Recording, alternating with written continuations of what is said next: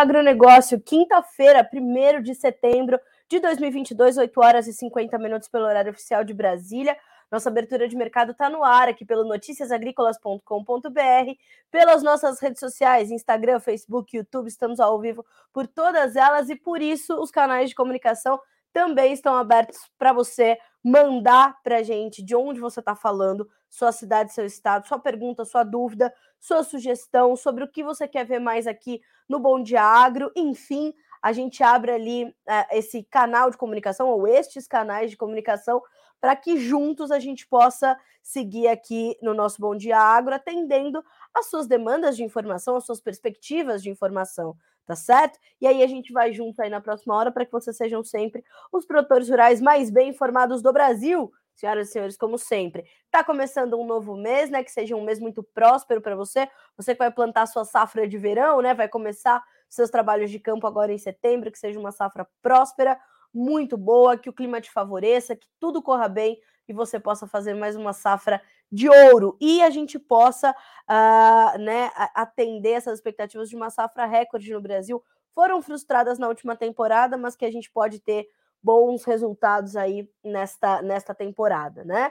Uh, lembrando que o Bom Dia Agronegócio, senhoras e senhores, tem o apoio, como sempre, da Cochupé, a maior cooperativa de cafeicultores do mundo, uh, e que Letícia Guimarães está nos dando respaldo lá pelo, pela redação do Notícias Agrícolas, tá? Hoje tem convidado aqui no nosso Bom Dia Agro, já já estará conosco o coordenador uh, de assistência técnica da aquacultura da Guabi Nutrição e Saúde Animal, o Lisandro Bauer, para a gente falar sobre o potencial todo que o Brasil tem no mercado de pescados. A gente fala muito sobre, quando a gente pensa em agricultura, pecuária de corte, pecuária de leite, suinocultura, avicultura, né? A gente fala sobre ovos, a gente fala sobre leite, a gente fala sobre soja, milho, trigo e os pescados. O Brasil tem um enorme potencial nesse cenário e está acontecendo agora o quarto International Fish Congress and Fish Expo aqui no Brasil, lá em Foz do Iguaçu, no Paraná. Por isso, já já o Lisandro vai estar conosco para a gente trazer um pouco mais desse cenário mais detalhadamente, porque é isso, né? É uma parte importantíssima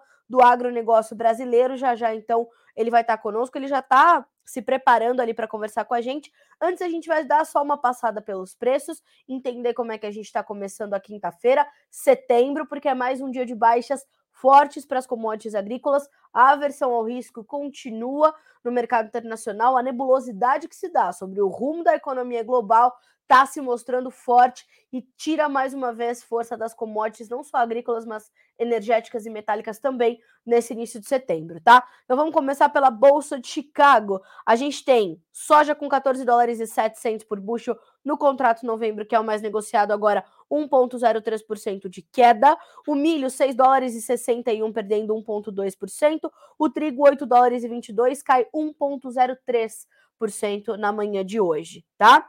O, uh, antes da, da, do café na Bolsa de Nova York, vamos só passar pelos derivados da soja. Óleo de soja caindo 3%, hein, senhoras e senhores? 65 centos mais 46 por libra peso, enquanto o farelo sobe. A gente tem uma alta de 0,8% para 418 dólares mais 30 centos por tonelada curta, tá? Bolsa de Chicago. Agora sim, virando a chavinha para a Bolsa de Nova York, contratos mais negociados, primeiras posições. Café em baixa, meio por cento de queda para 2 dólares e 34 mais 3 por libra peso, perde 0, como falei, 0,5%. O açúcar sobe um pouquinho, tem alta de 0,4% para valer 17 mais 96 por libra peso. Isso tudo apesar de uma baixa do, do petróleo, tá? O algodão cai forte, tem 2,6% de baixa hoje para 1 dólar e 10 mais 29 por libra peso. O petróleo WTI, focado ali no petróleo americano, petróleo texano, 88 dólares e 20, 25 centos por barril, 1,5% de baixa. Vamos dar uma olhadinha no Brent também, que é referência para a Petrobras, referência para o quadro global de oferta e demanda negociado na Bolsa de Londres. 1,6% de queda para 94 dólares e 13 centes por barril. O gás natural cai 0,4% no mercado futuro norte-americano. O ouro cai 0,8%. A prata, 1,7% de baixa, que é o mesmo recuo que se observa no cobre, que também perde 1,7%. Enquanto isso, o dólar index continua subindo dá sequência ao seu movimento de alta que já foi registrado ontem uh, e toda essa semana vem subindo e a gente tem aí 0,4% de alta no dólar index que chega a 109.073 pontos. Perceba que essa movimentação do dólar, do dólar index, do índice dólar, que é o, a movimentação do dólar frente a uma cesta de outras moedas, uh, ela se reflete também nos dólares, uh, nos dólares, né? Ou nos mercados cambiais, né? Então, frente ao real ontem, nós tivemos uma alta de 1,7% e o mercado, inclusive, uh, zerou as baixas do mês e fechou ali na casa de R$ 5,20, com 1,73% de alta. Vejamos qual vai ser a movimentação desse início de mês. Já já o mercado abre os olhinhos aqui no Brasil, 9 horas horário de Brasília, a gente tem o começo dos negócios, e aí a gente vai entender como é que vai ficar tudo isso, né? Estamos acompanhando, estamos de olho, tá certo? Então, vamos juntos aqui para a gente é, entender como é que fica esse mercado. Volto a dizer, hein, senhoras e senhores, enquanto estamos nós aqui conversando, vão vocês mandando seus comentários, as suas perguntas, as suas dúvidas, as suas críticas e sugestões que a gente quer ouvir vocês. Mais do que isso, mandem ainda de onde vocês estão falando senhoras e senhores, como a Neide Rosa, que está conosco sempre, né, Neide? Obrigada pela sua audiência. A Neide Rosa, que é de Palmital, São Paulo. Bom dia, Carlinha. Bom dia, Neide. Uh, e temos também, ó, uh, bom dias aqui pelo, pelo Instagram, né? O pessoal do Agrofotos Maracaju sempre conosco também. Bom dia, Carla. Bom dia, time. Uh, meteorologista Kátia Braga. Laudo meteorológico é comigo, só chamar. Olha aí, está precisando de laudo meteorológico? Dá uma chamadinha lá na Kátia, porque eu gosto do Bom Dia Agro por causa disso, não é uma coisa boa. É muita gente aqui concentrada e a gente vai trocando essas, essas informações todas, né? Vamos conversar com a, com a Kátia também para ela dar entrevista para gente, né? A meteorologista. O Hélio Castilho Borges, de Goiatuba, no Goiás, também nos mandando bom dia. E o pessoal da RM Consultoria e Negócios estão em João Pessoa, na Paraíba. Bom dia, ó, o Adriano Godoy, Tapera, no Rio Grande do Sul. Sejam todos bem-vindos. É um prazer recebê-los sempre aqui no nosso Bom Dia Agro. Senhoras e senhores, olha só, uh, vamos só conferir aqui o nosso áudio. Vou pedir para o nosso time conferir o nosso áudio, está tudo bem, uh, para a gente seguir por aqui. Mas uh, falamos da Bolsa de Chicago, falamos da Bolsa de Nova York. Vamos também passar pela bolsa de Dalian. Importante a gente checar como é que ficaram a, os preços lá no mercado futuro chinês. Então, mais uma vez, alta para o farelo, dessa vez baixa para o óleo e alta também para o milho, tá? Então, milho e farelo em alta, o óleo fechando em queda lá na bolsa de Dalian. Já já vou trazer os comentários. Antes disso, vou só trazer o resumo do Eduardo Vanin, analista da Greenvest, sobre o quadro macroeconômico, financeiro, para a gente entender também parte dessa pressão que se dá sobre as commodities, tá? Bolsas em queda forte, petróleo em baixa, abaixo dos 88 para o WTI. Aumento das exportações do Iraque e aumento da produção americana. A gasolina nos Estados Unidos está no menor nível desde a guerra. Dólar em alta e commodities em baixa. Mais casos de Covid sendo registrados na China tá? A cidade de Chengdu entrou em lockdown total, a primeira desde Xangai em março. Os riscos de uma forte desaceleração global continuam crescendo. Clima seco para a parte central do, central do Brasil para o mês de setembro. E essa informação sobre a questão climática aqui nos Estados Unidos, no, no, Brasil, ela vai começando a atrair ali a atenção, os olhares dos traders, naturalmente. A gente vai ver é, essa, essa movimentação, né, do, do mercado se voltar para entender como é que vai acontecer ali a safra brasileira, a safra sul-americana, que tem grandes perspectivas, mas vai precisar do clima, vai precisar de condições favoráveis para então é, se firmar efetivamente. Então, isso aí começa, né? Já, já a bússola começa a virar. Enquanto isso, a gente vai ver ainda a pressão ali sobre as cotações vindas de uma perspectiva de uma safra recorde da soja nos Estados Unidos. Já, já a gente vai falar sobre isso, tá? Antes da gente chamar o Lisandro, eu quero só trazer aqui as informações da Bolsa de Dalian uh, sobre os futuros do farelo, dos olhos e do suíno vivo, tá? Olha só, apesar dos fundamentos mais positivos, o lockdown total em Chengdu jogou um balde de água fria na expectativa de retomada da economia chinesa. O governo vai divulgar ainda essa semana as tais 19 medidas para recuperar a economia, que vem falando sobre isso aí nos últimos dias, né? Uma delas podia ser o fim do zero Covid. Estima o Eduardo Vanin. Será que pode acontecer? A gente acha difícil. Agora eles estão adotando uma outra medida, que é o Covid dinâmico, né? Ou é, é, fazer lockdowns parciais, né? Uh, mas isso continua mantendo as pessoas dentro de casa, prestes a, a acontecerem dois feriados bem importantes lá para os chineses, que um é o feriado da Lua, o outro é a Golden Week, que dura efetivamente uma semana, e onde há um fluxo de havia, né, em tempos normais, um fluxo de pessoas muito grande, um consumo maior de alimentos, grandes banquetes, né, grandes jantares, grandes almoços, como a gente faz aqui no Natal, no Ano Novo, quando se reúne no feriado das mães, dos pais, a gente não faz aquele almoção, aquela, aquele jantarzão, Pois é, lá eles fazem nesses, nessas ocasiões. Não está acontecendo desde a pandemia. O consumo é menor. Pedindo comida, delivery, as porções são menores. Então, a gente sabe que a demanda da China está um pouco mais contida, né? Vamos lá, os futuros do farelo em Dalian continuam girando perto das máximas de março. As vendas do derivado no mercado chinês começaram a semana mais uma vez fortes. Inclusive, ontem o Eduardo Vanin esteve aqui no fechamento do mercado no Notícias Agrícolas detalhando tudo isso. Vale a pena recuperar essa entrevista, tá? Vou deixar o caminho para você aqui no Instagram, ó. Menu, vídeos, soja, vai procurar pelo nome do grande Eduardo Vani, tá certo? O cara é um colosso, né? É um dos melhores analistas de mercado para mim. Uh, por isso que eu sou, tô sempre aqui uh, me valendo dos comentários dele para abrir o mercado para vocês, tá? É, olha só, no ano passado, as vendas grandes de farelo foram motivadas pelo Covid, o medo de ficar sem logística para puxar o farelo. Dessa vez, a gente vê uh, realmente essas compras fortes do derivado, mas isso muito em função também de uma melhora nas margens da suinocultura chinesa.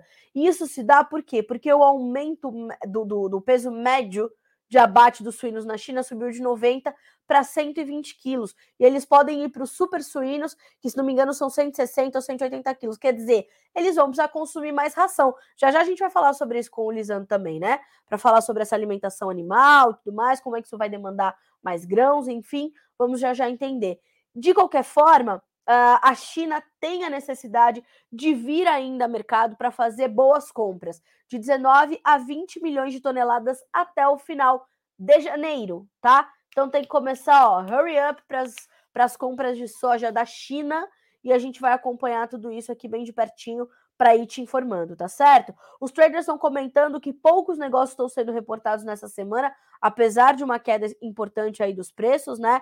Uh, confirmaram que foram comprados barcos de soja lá no PMW, que são os, os portos do Pacífico, né? Para outubro. Ontem falaram em dois barcos comprados ali pelo Golfo para embarque em novembro. Então, estamos acompanhando, tá certo? Bom, senhoras e senhores, vamos passar para o mercado de pescados. Pois é, hoje esse Bom de Agro tá mais que especial. Vim trazer um tema que a gente não fala tanto, né, aqui no Notícias Agrícolas, mas que vamos começar a falar mais, né? A gente precisa falar mais sobre isso. E para é, é, enriquecer essa conversa, né, é, eu então trouxe, né, a convite uh, que ele gentilmente aceitou, o Lisandro Bauer, Lisandro Bauer, que é uh, o coordenador de assistência técnica de aquacultura da Guabi, nutrição e saúde animal. Não é isso? Lisandro, bom dia para o senhor, seja bem-vindo ao Bom Dia Agronegócio. É um prazer receber o senhor aqui. Seja bem-vindo. Bom dia, bom dia, Carla, bom dia a todos que, que nos acompanham. Prazer, a honra é toda nossa de estar aqui com vocês. Muito obrigada.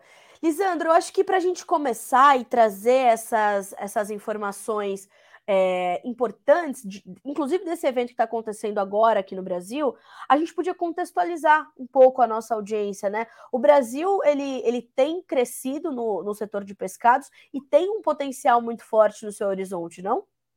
Tem. É, o Brasil, né, são dados da Peixe BR, que é a Associação Brasileira da Piscicultura. O Brasil, em 2021, produziu cerca de 840 mil toneladas de peixe né, aqui no Brasil, então peixes de, de cativeiro. 64% aproximadamente desse, desse valor foram de tilápias, né, as tilápias produzidas tanto em tanques escavados como em tanques rede, né, tanques escavados onde a, a produção é feita em, em, tanques que são realmente escavados no solo, né? E os tanques rede são tanques aonde o cultivo acontece dentro de gaiolas com aproveitamento de grandes áreas é, de água, né? Como o aproveitamento de usinas hidrelétricas, entre outras coisas. É, parte dessa produção, dessas 840 mil toneladas, também foram de peixes nativos, né, que são os peixes oriundos aqui do Brasil, então como tambaquis, pintados, pirarucus. Então, foram 30, cerca de 31% dessa produção foram de peixes nativos. A produção, é, comparada com 2020, a produção de 2021 comparado com 2020, ela cresceu 4,7% aqui no Brasil. É, ao longo dos últimos anos, nós também viemos crescendo aí aproximadamente entre 4% e 5% numa média, e a nossa projeção é continuar crescendo é, essa média aí para os próximos anos. Certo. Lisandro, e como é que. É, porque a gente a gente estava até aqui falando agora sobre toda essa questão da alimentação animal para os suínos na China, uh, e a Guabi, ela, ela trabalha com nutrição e saúde animal, né? Uh, como é que vocês têm olhado para todos esses números e como é que vocês têm direcionado aí essa, ou coordenado esses investimentos, né? E esse foco na aquacultura, como é que a saúde, a nutrição animal está ligado a todo esse potencial que o Brasil tem para expandir esses mercados? Isso a nutrição, a base da nutrição dessas, desses, desses peixes, eles vêm do, do farelo de soja e do milho. Então, o agronegócio está é, presente aí na nutrição de, dos, dos peixes, né? É, a gente sabe que, que nós precisamos ter eficiência alimentar, então aproveitar ao máximo do que os ingredientes, do que os nutrientes podem proporcionar aos peixes. Então, é, vai desde a seleção da matéria-prima, então a gente conseguir selecionar muito bem uma matéria-prima para confeccionar essa ração, é, fazer uma boa formulação, então o nosso time de formulação realiza com, com detalhes a questão das formulações para as diferentes espécies, porque a gente sabe que, que tem espécies de peixes aqui no Brasil que são cultivados como as tilápias, tem uma necessidade de proteína, por exemplo, menor. E determinados peixes, como os peixes carnívoros, um pintado, um pirarucu, tem necessidade de maior teor de proteína. Então, um ajuste fino nessa questão é, da, da formulação das rações. É, com, com, tudo isso, a gente sabe que, que, que é preciso também é garantir que essa boa formulação, esses bons ingredientes, sejam de fato é, absorvidos pelos peixes, né, ou pelos camarões também, no caso de camarões.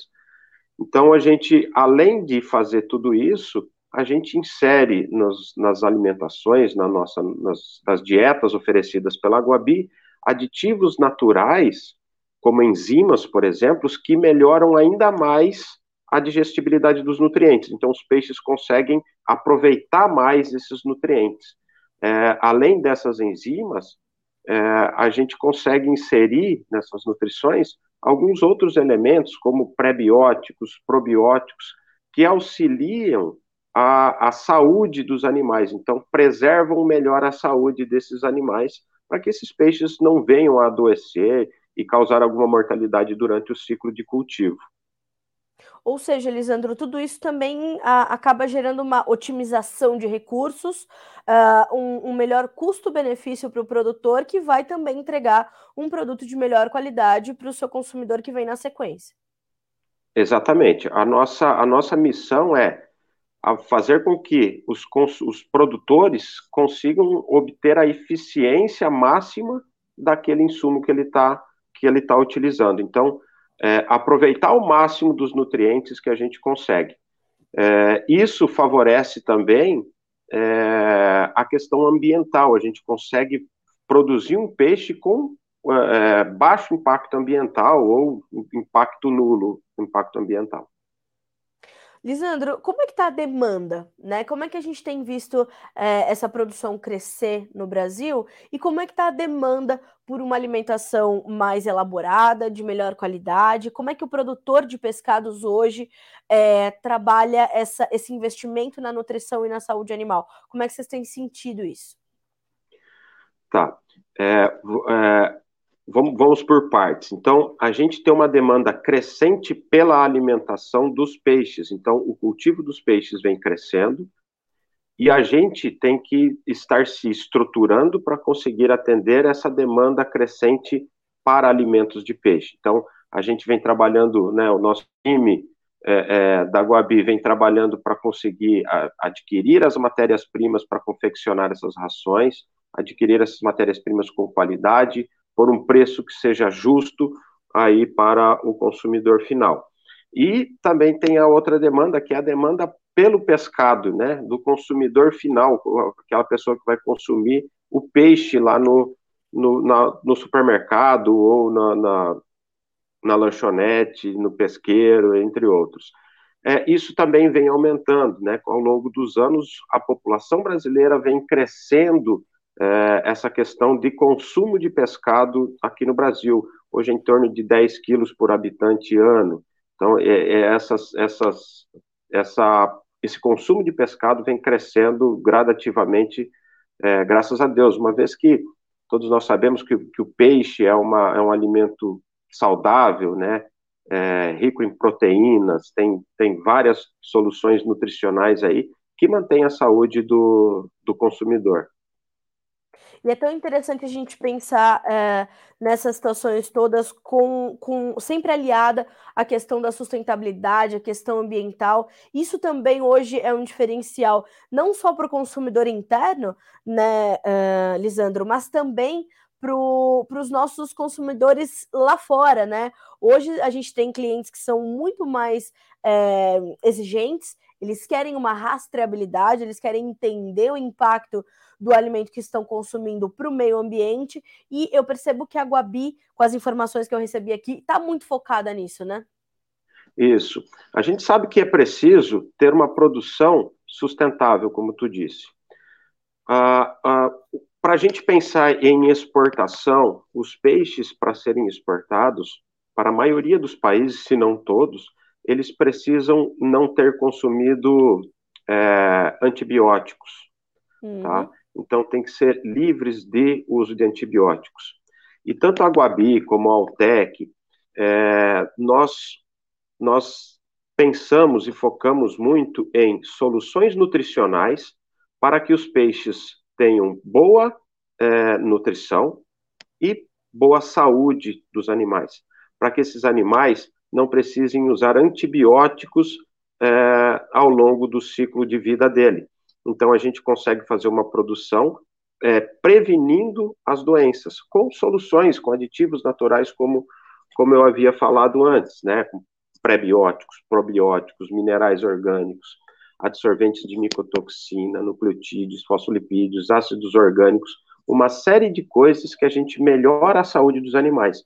Isso favorece com que o psicultor consiga fazer a sua produção sem ter esse uso de antibiótico possibilitando, então, é lógico que vai ter uma outra série de, de fatores para ele, ele conseguir exportar, mas a gente ajuda esse produtor a conseguir mandar esse pescado para fora do, do, do, do Brasil.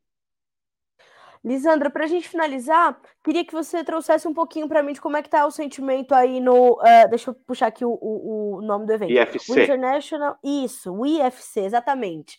Uh, muito mais prático. Como é que tá por aí, Lisandro? As perspectivas também são positivas? Como é que tá? Me, me faz um relato do, do Congresso, o que, que você está vendo? Olha, o, o que, que é o IFC? Ele é uma feira de negócios e uma feira técnica. Então, a gente tem muitas palestras técnicas, excelentes palestras, palestrantes de vários países do Brasil, do, perdão, países do mundo.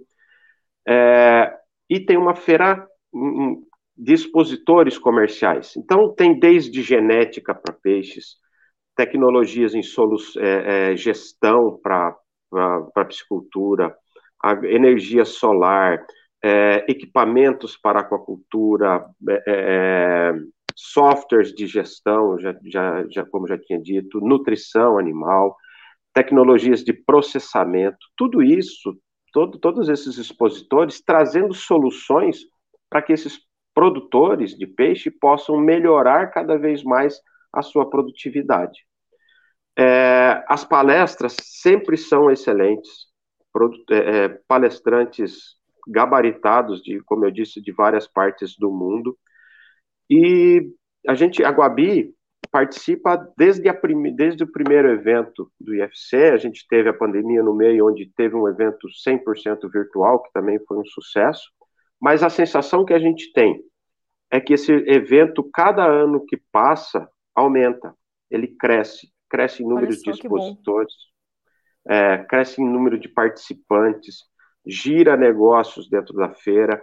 Então, a nossa perspectiva é conseguir os nossos parceiros, os nossos clientes que estão passando no, nos nossos, no nosso stand, conseguir passar tecnologia para eles, é, informá-los sobre várias tecnologias que a gente vem trazendo via nutrição e poder-los atender no campo com, com eficiência, com uma ração de qualidade e tudo mais. Então, é, ao meu ver, ao ver da Guabi, é, esse é um evento fundamental para sustentar o crescimento da, da cadeia produtiva de pescado no Brasil.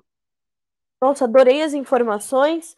Uh, acho que a gente precisa continuar fomentando a comunicação no setor para a gente ajudar nesse crescimento, né? Nosso papel enquanto comunicadores é noticiar esse tipo de evolução, e essa é uma parte é, completamente importante dessa engrenagem enorme que é o agronegócio, né? Mais, um, mais uma uma, uma perna onde o, o, o setor está crescendo. Então, Lisandro, obrigada por aceitar nosso convite, por estar conosco aqui no Bom Dia Agronegócio. Foi um grande prazer recebê-lo. As portas estão abertas para o senhor, para a Guabi. Sempre que quiserem nos trazer mais informações, serão muito bem-vindos. Obrigada.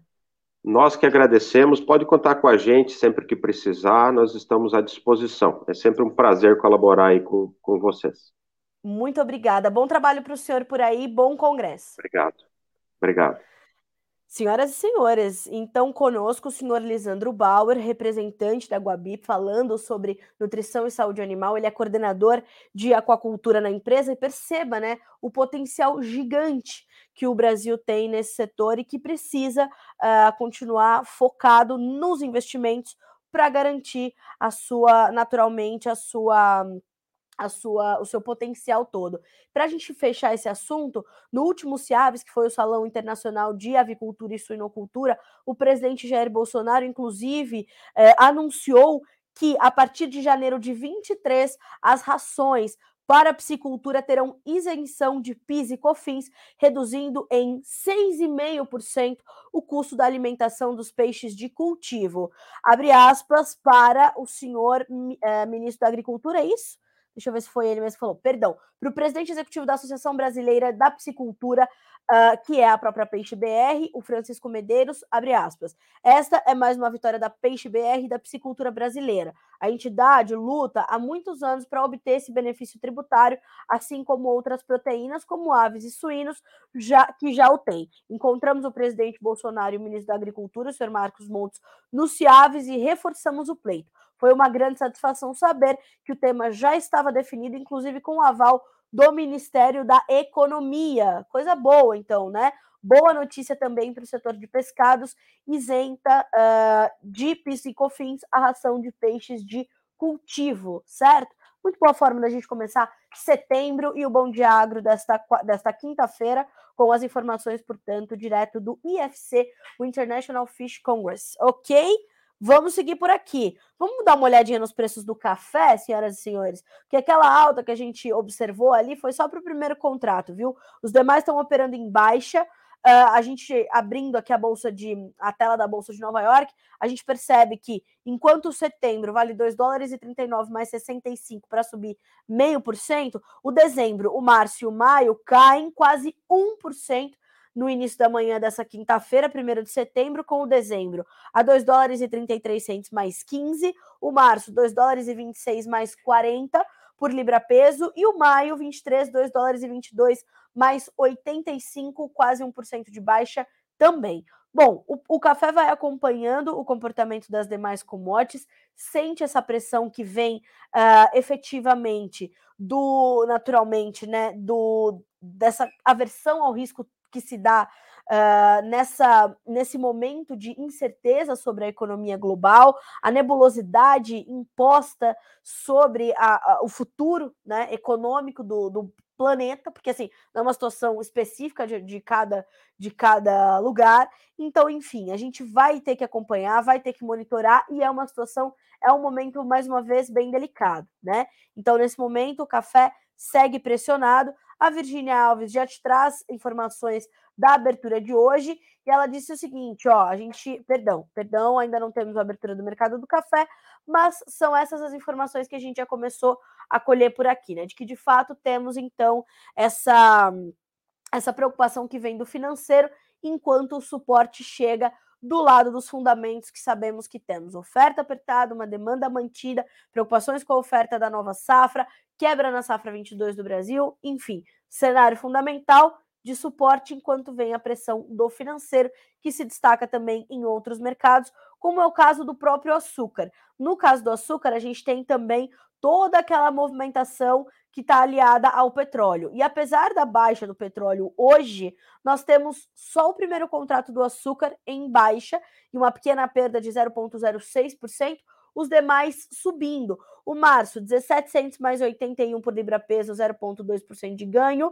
Mesma alta para o maio e para o julho, com o maio valendo 17 mais 28, o julho 17 mais 6 por libra peso, ok? Então, o mercado do açúcar hoje também em alta, de olho nos seus fundamentos, atento a isso uh, e muito focado também nessa questão toda é, da safra brasileira, da safra indiana, volto a dizer, fundamentos que se destacam para as commodities agrícolas, como é o caso do próprio do próprio uh, uh, açúcar, do próprio café, mas a pressão que vem então dessa dessa aversão ao risco, certo? É mais ou menos por aí. Bom, uh, olhando ainda para as demais commodities, eu quero só, só dar uma puxadinha aqui nos preços do algodão, porque hoje a gente tem baixas fortes. O primeiro contrato, que é o outubro, mas não mais negociado, perde 4,4% para valer 1 dólar e 13 mais 89. O dezembro, 1 dólar e 10 mais 16 por libra peso, este sim é o mais negociado, perde 2,7%.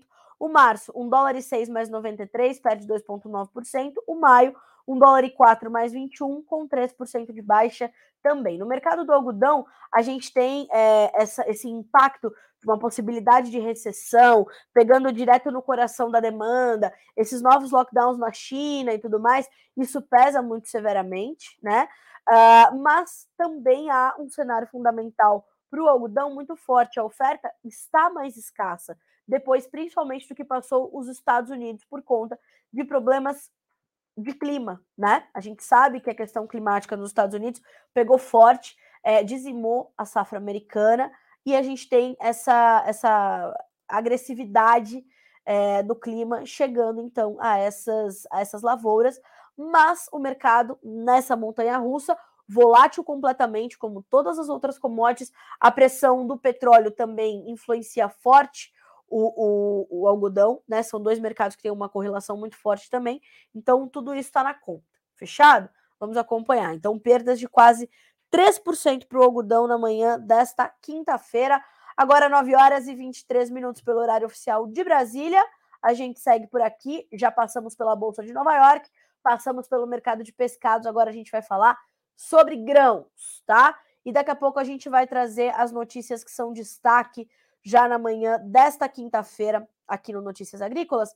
Mas antes, vamos falar sobre essas, essas baixas intensas que a gente está registrando ali no mercado de soja, no mercado de milho. Pois é, o que está acontecendo? Adivinhem vocês. Parte disso, parte dessas baixas, reflete a questão financeira, né? Então, é, o que vai acontecer com a economia norte-americana, com a economia da zona do euro, com a inflação nos Estados Unidos, com a inflação na China? Como é que a China, inclusive hoje, o, o título do Eduardo Vanin sobre a economia chinesa é muito interessante. Ele diz o seguinte: ó, a China está se autoimpondo uma recessão, tá? Isso é bem preocupante, é, mas ainda é uma perspectiva é, muito chinesa, né? O, o, o, chinês tem essa, essa, essa, esse perfil de se não for pelo amor, vai pela dor. Vamos ter que ir pela dor? Vamos tentar e vamos ver, né? O que, que dá para fazer, o que, que vai acontecer. Olha só, o Covid está muito mais espalhado, o resultado continua sendo sentido na economia, diz o Vanin. O PMI industrial do Caixin veio em 49,5 contra 51,8 em julho, abaixo de 50, já indicando contração. Então, preocupante. Uh, o que pegou também foram os racionamentos de energia em Sichuan, o hub das montadoras e fabricantes de baterias. A gente sabe que essa região de Sichuan é um complexo industrial completamente importante. Racionamento de energia por conta da seca tremenda que estão vivendo por lá, uma onda de calor secou rios e rios na China, uh, mais de 40 graus, uma demanda muito forte por energia e uma necessidade de racionamento. Isso pegou direto também no coração da economia chinesa, tá? Uh, ações de empresas ligadas à alimentação e viagens estão recuando de 3 a 5%, tá? Então, essas são as informações primeiras, né, primárias sobre a economia chinesa que trazem esse, como eu falei, esse quadro que pressiona as commodities de uma forma geral, ok? Bom, para os grãos, uh, isso é mais sentido principalmente é, no milho e no trigo, né? Porque ambos possuem um fundamento também muito forte, principalmente o milho, com a confirmação de uma safra que será inevitavelmente menor esse, nessa temporada 22-23 em relação a 21-22, por conta em partes do clima, né? Não só no oeste do, do meio oeste americano, mas no leste, onde as lavouras sofreram menos, o milho apresenta um potencial produtivo menor, né? Uh, vão ser os 168,1 bushels por acre estimados pelo ProFarmer na última sexta-feira, que é uma produtividade bem baixa? Não se sabe. Vamos bater no 171 esperado pelo USA, né? O 177, precisa ajustar, enfim. Uh, então, ontem, uh, a gente fez uma entrevista, o Notícias Agrícolas, né, na pessoa do Daniel Olive, fez uma entrevista, inclusive vou pedir para a Letícia colocar para vocês na tela, com um uh, consultor americano, né? O Daniel estava na Farm Progress Show, que é uma das maiores feiras agropecuárias do mundo, e lá eles fazem muitos desses painéis sobre mercado, né? Então, o Matt Bennett, que é da Egg Market, né, que é uma, uma, uma referência muito forte lá para, uh, para o, enfim, né, é, é, para os americanos, e a gente tem essa, essa condição. Então, o que aconteceu? O, o Daniel aproveitou o painel, já fez uma entrevista com o Matt Bennett e está aqui, ó, de olho em tudo. E aí o que acontece? Ele já fez esse material para nós, como eu falei, vou pedir para a Letícia colocar na tela para vocês e sugiro que vocês ouçam o que o Matt Bennett tem a falar, tá? Ele fala sobre hedge, ele fala sobre gerenciamento de risco, ele fala sobre manejar e olhar a sua propriedade como um negócio, porque ela é um negócio. Então perceba que isso não acontece só no Brasil, né? Essa essa resistência ao hedge ou essa resistência às ferramentas de, de, de comercialização. Inclusive, ele usa um termo bem interessante, né? Tem uma parte da entrevista do Matt que ele fala o seguinte: olha, é, a gente tem uma a gente tem uma, uma série de ferramentas dentro da caixa de ferramentas. O produtor só precisa saber o que elas são, saber o que elas significam e saber como utilizá-las. E para isso ele precisa buscar informação. Então achei excelente essa entrevista do Matt Bennett. Uh, deixa eu passar o caminho para vocês é, colherem essa informação aqui no nosso site. Vou deixar para vocês aqui no, no Instagram, tá? Ó, menu vídeos agronegócio, aí vão procurar pelo Matt Bennett, tá? Ele tem, é, além de tudo, ele é produtor rural, ele produz no centro de Illinois, falou que a safra dele vai muito bem. É, e ele fala mais, ele fala, deve ser a melhor safra da história para mim, e eu devo ter o melhor ano também de rendimento, de lucro, porque eu tenho muito milho redeado a 7 dólares. Vamos ver como é que tá o milho agora? Tá caindo, volto a dizer, por pressão do financeiro e tudo mais, mas em queda, né? Vamos ver quanto é que tá aqui o mercado de milho. Uh, 6,62 no setembro, 6,60 no dezembro, março com 6 dólares e 67 e o maio com 6 dólares e 70. Ou seja, Matt Bennett, que é consultor, corretor, tá, tá, tá, tá, tá, tá fez head nos 7 dólares e vendeu o seu milho, travou o seu milho ali nos 7 dólares. Ele fala muito sobre isso. O produtor americano tem que estar trabalhando nas suas vendas, na sua comercialização. O produtor brasileiro não está numa situação diferente, tá? Tá em inglês essa entrevista, mas tá legendada já toda é, nos trinks para você acompanhar e receber mais essa informação lá de fora. Você pensa que os nossos custos são muito distantes dos produtores americanos? Você vai ver que não. Ele dá uma aula de mercado ali pro, pro Daniel. É muito legal, vale a pena você conferir essa entrevista, tá? Bom, para soja, senhoras e senhores, falei que a gente tinha um ingrediente a mais. O ingrediente a mais são as expectativas de uma safra maior, né, nos Estados Unidos. Que é uma safra maior? 123 milhões de toneladas e um pouquinho mais. Quanto esse um pouquinho mais? O USDA fala em 123,2.1 e o Profarmer fala em 123,4. Por isso que o mercado já está se ajustando, está se preparando para receber o novo boletim mensal de oferta e demanda do USDA, o Departamento de Agricultura dos Estados Unidos, que chega dia 12 de setembro. Nesse relatório, segundo a, o sentimento do mercado, a gente ainda não tem as estimativas detalhadas, né? As expectativas detalhadas para o relatório, mas a gente já tem esse sentimento do mercado de que o USDA poderia rever para cima os números da produção americana de soja. Diante disso, a gente tem que ficar de olho, né? Então o mercado deve seguir bastante volátil até, até 12 de setembro, né? São mais 11 dias aí uh, de espera pelo boletim. Vamos acompanhando os relatórios semanais de acompanhamento de safras, que saem todas as segundas-feiras às 17 horas, horário de Brasília, e tudo isso vai se alinhando para a gente entender o que esperar para o dia 12. Na contramão, ou no paralelo, ou no outro ponto, ou equilibrando o mercado, está o comportamento da demanda chinesa. Né? Como é que isso tem se dado? A China tem é, mostrado uma demanda muito mais saudável nas últimas semanas, no último mês, né?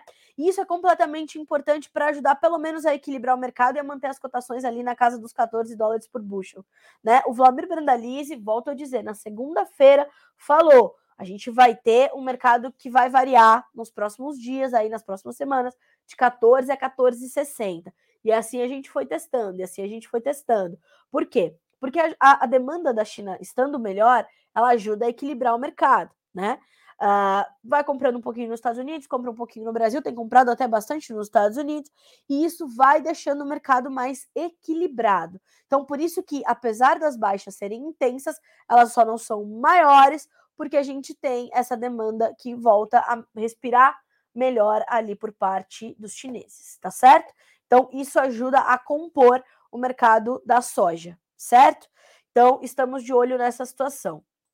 Ainda uh, né, é, é, de olho nesse mercado, quando a gente vira a chave aqui para o Brasil, a gente vê que é, recentemente, né, nos últimos dias, porque na, nas últimas semanas ou no começo desta semana, o que a gente viu foi também uma, uma soja, um dólar mais pressionado. A gente tinha uma pressão forte para o dólar uh, que foi se recuperando nessa nesse final de semana, né? Então, de ontem para cá, como eu falei, ontem uma disparada de quase 1,8% para valer o dólar 5,20 e zerar a baixa de agosto.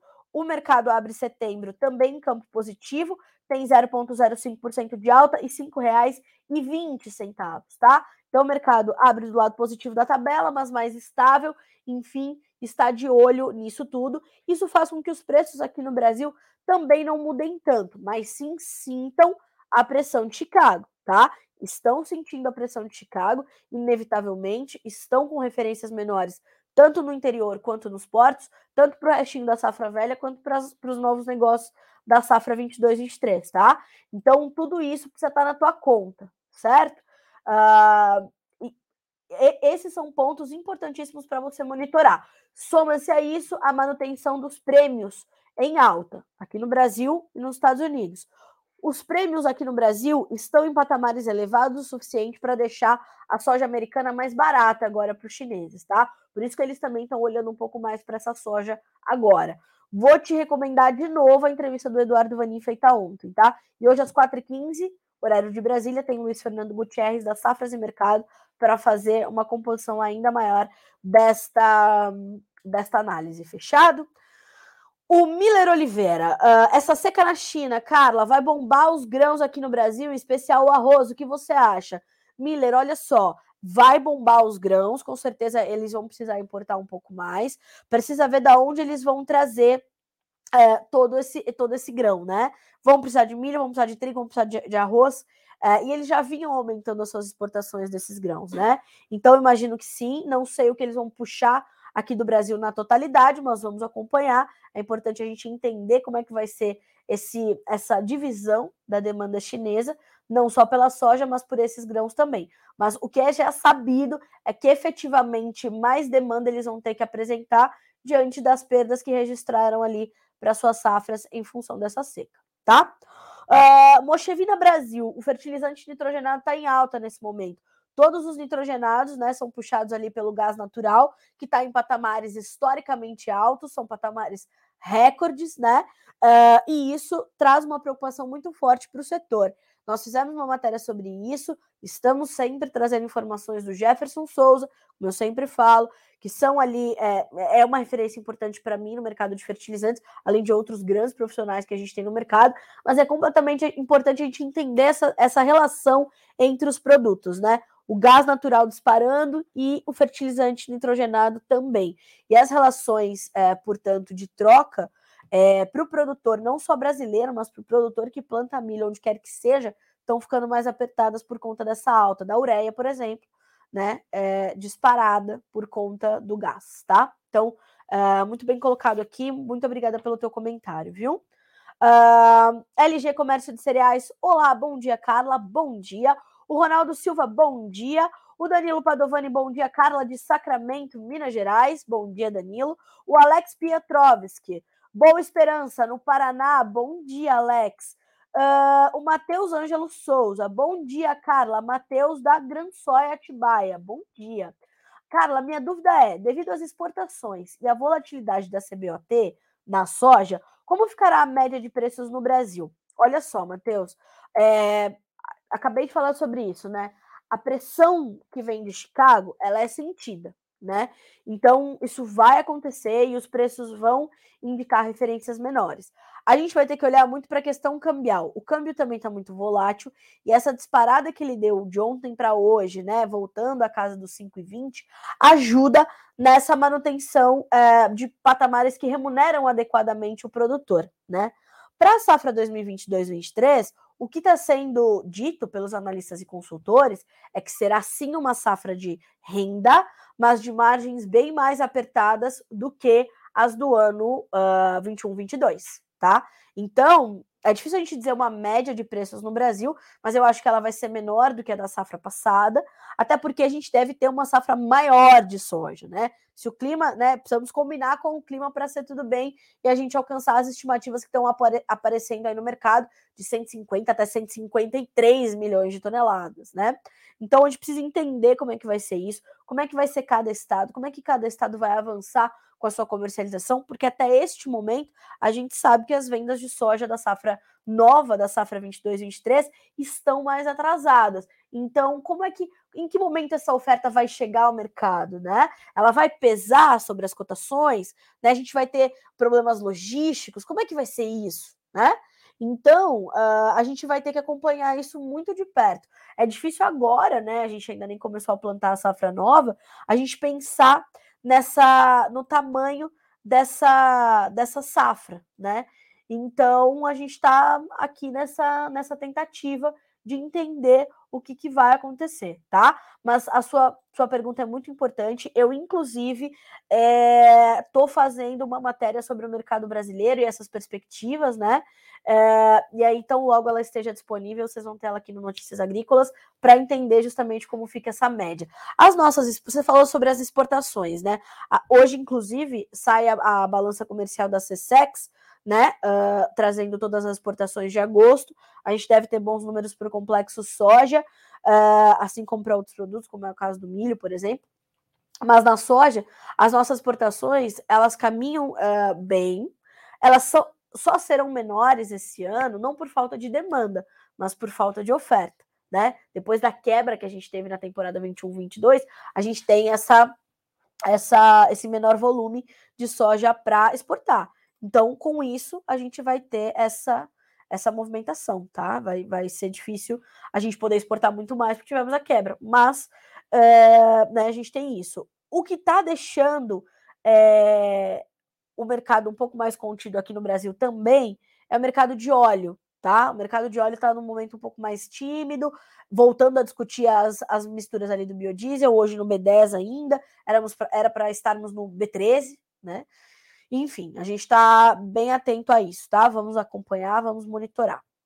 O Jusevaldo. Bom dia, Carla. Meu nome é Jusevaldo. Falo de Luiz Eduardo Magalhães, Oeste Baiano. Bom dia, Jusevaldo. Obrigada, viu, pela audiência. Ouço você todos os dias. A gravação do programa no dia seguinte, logo pela manhã no YouTube. Parabéns pelo trabalho. Devido ao meu trabalho, não consigo ouvir ao vivo. Muito obrigado pelas informações. Valdo, eu que te agradeço o esforço de no outro dia ir me ouvir, né? Ó, quando logo que termina, a gente já tem aqui a, a gravação indo para o ar, tá? Fica ali disponível para você, que você possa acompanhar. Se você quiser mandar suas perguntas, né, pra gente, manda, eu te respondo. Se quiser falar com a gente pelo Instagram ou pelo WhatsApp do Notícias Agrícolas, fale também e a gente vai te respondendo por ali também. Fechado? O Lucas Borges, bom dia, Carlinha. Lucas aqui da Fazenda do Chapadão do Bugre, Sacramento, Minas Gerais. Bom dia, obrigada. Bom, pessoal, são 9 horas e 40 minutos pela, pelo horário oficial de Brasília. Vamos dar uma checadinha nas notícias. Bom dia, dona Eliana. Vi que a senhora está por aqui. E não estaria, né? Eita, é a presidente do meu fã-clube, minha mãe, não é? Maravilhosa. Vamos lá. Uh, vamos, antes disso, vamos. Perdão, perdão, que eu quase que não passo as médias do aplicativo Agro Brasil para o mercado do boi gordo. Como é que a gente ia fechar o bom de agronegócio? Sem esta informação, senhoras e senhores, já baixou esse aplicativo? Ainda não? Pois baixe. Agro Brasil, com Z de Zebu. Atenção, porque ali é termômetro do mercado, tá?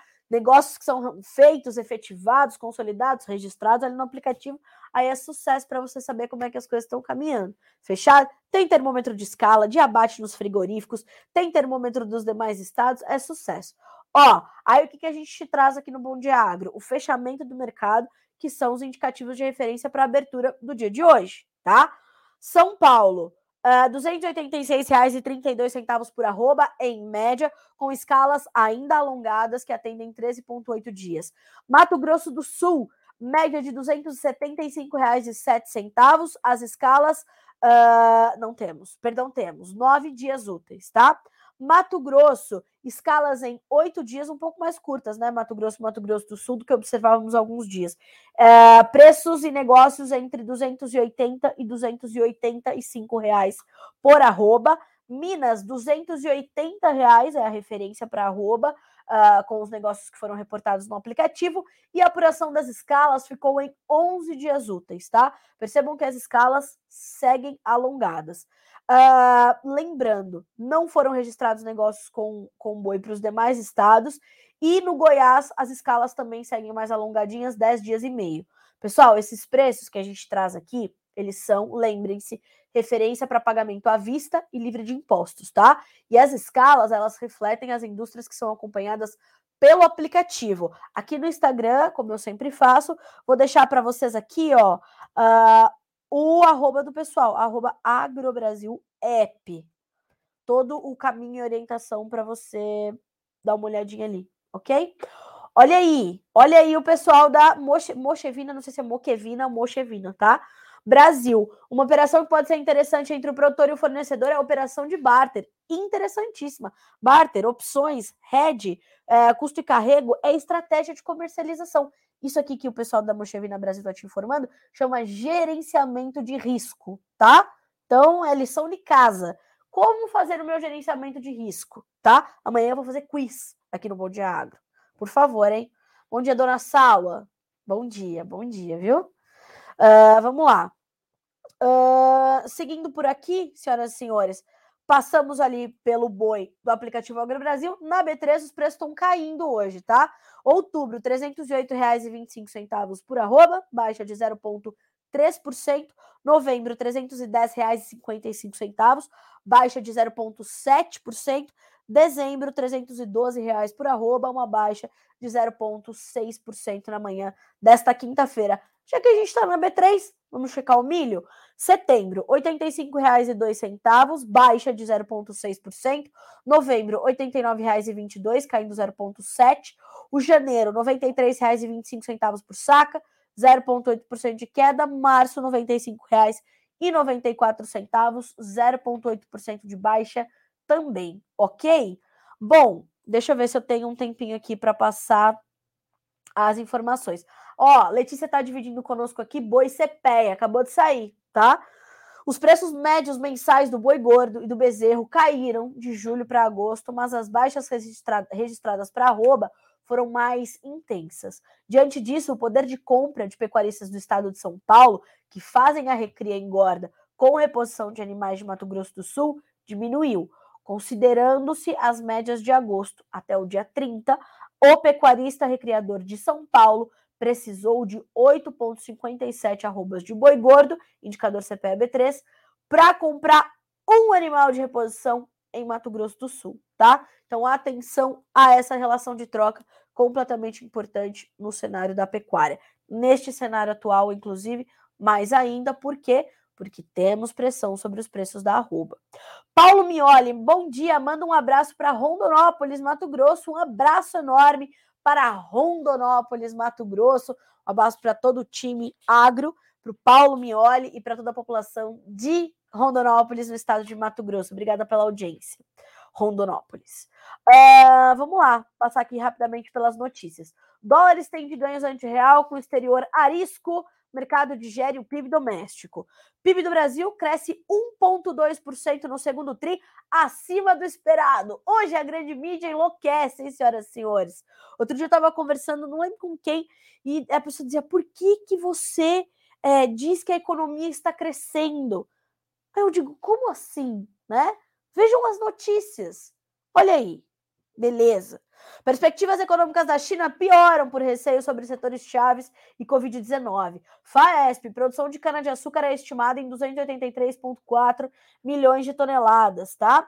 IPCS desacelera a queda para 0,57% em agosto, segundo a FGV. CNA debate trabalho decente com produtores de cacau no Pará. Conselho do Meio Ambiente aprova a regulamentação que dá segurança jurídica a pecuaristas de Mato Grosso, coisa boa. Radar Investimentos, volatilidade do dólar tem refletido nos futuros do milho e agora são 9 horas e 46 minutos. Pelo horário de Brasília, eu vou concluindo por aqui esta edição do Bom Dia Agronegócio, muito rica, muito cheia de notícias hoje. Assim, é, só para você saber, é, o petroleiro que ficou encalhado de novo lá no canal de Suez, no Egito, voltou a flutuar, tá? Então tá, tá começando a arrumar a situação. Tem um vídeo aqui no, no, numa notícia que a gente colocou agora há pouquinho. Enfim, o incidente ocorreu na mesmo, no mesmo trecho que ocorreu aquele outro outro encalhamento, né? E ficou preso ali por seis dias o ano passado. Foi uma tristeza só. Você via de cima, parecia uma caneta encrencada ali numa ruína de terra. Aí você puxa, aí é uma coisa gigante, é um prédio, né? Enfim, vale a pena você checar essa informação também, tá? Senhoras e senhores, boa quinta-feira para vocês, bom setembro, que seja próximo, próximo não, que seja próspero e que a gente tenha uma safra excelente. Estou com boas perspectivas para setembro, bons sentimentos e desejo todos eles para vocês. Fechado? A gente volta a se encontrar amanhã aqui no nosso Bom Dia Agro. Até lá, bons negócios e boas decisões para você. Não se esqueça, seja sempre, sempre o porta-voz de si mesmo.